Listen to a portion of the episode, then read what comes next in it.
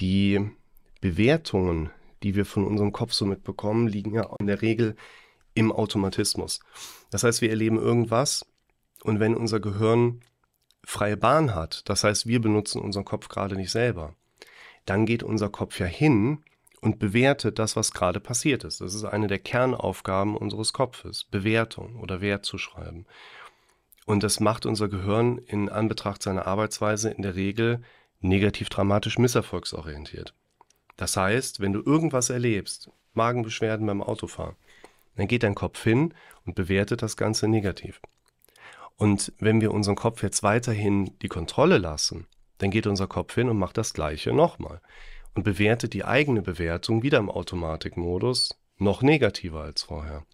Also so ein Paradebeispiel darauf ist eigentlich, dass mir irgendein Wort nicht einfällt. Und dann sage, wichtiger Punkt, dann sage ich, ich glaube, ich habe schon eine Demenz.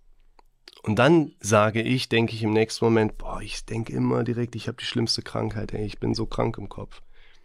Und dann sind wir natürlich ganz schnell in Bewertungsmechanismen unterwegs, die wirklich auch uns unter Druck setzen können, da ziemlich viel Unruhe mit reinbringen können.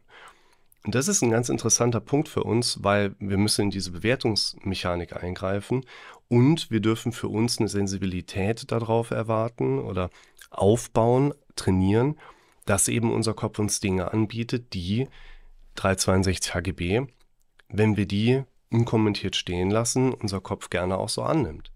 Das heißt, beispielsweise mit der Erkenntnis, wie ist das beim Autofahren, schleifen wir uns ja viel eher in die Gedanken- und Bewertungsmechanismen unseres Kopfes nachher rein, als dass wir hingehen würden, würden sagen, stopp, ich muss da jetzt gerade mal die Erkenntnis mehr aufgreifen, ich scheine eine blöde Sitzposition im Auto zu haben, weil immer im Auto bekomme ich diese Beschwerden.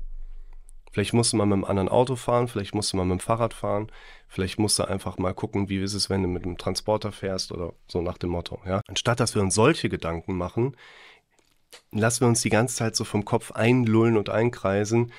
Wie ist das denn eigentlich mit dem Bauch? Warum ist das so? Hm, ich habe schon wieder, aber ich mache doch die ganze Zeit. Und damit verunsichern wir uns natürlich selber auch massiv. Egal um was es geht, wir dürfen immer mal die Frage mit anknüpfen, okay, und wie findest du das? Ne, du erzählst mir irgendein Symptom, du erzählst mir irgendwas aus deinem Leben. Und die wichtige Frage dazu lautet eigentlich, okay, und wie findest du das? Weil deine Haltung dazu, deine Perspektive dazu, heißt ja hier erstmal, dass wahrscheinlich das Ganze darauf aufbaut, was dein Gehirn dir im Automatikmodus angeboten hat. Dadurch, dass das in der Regel negativ dramatisch misserfolgsorientiert ist, haben wir aber meistens eben auch einen Aspekt da drin, den wir eigentlich korrigieren sollten. Das wäre gerade erstmal ein Beispiel zum Thema, okay, und wie findest du das?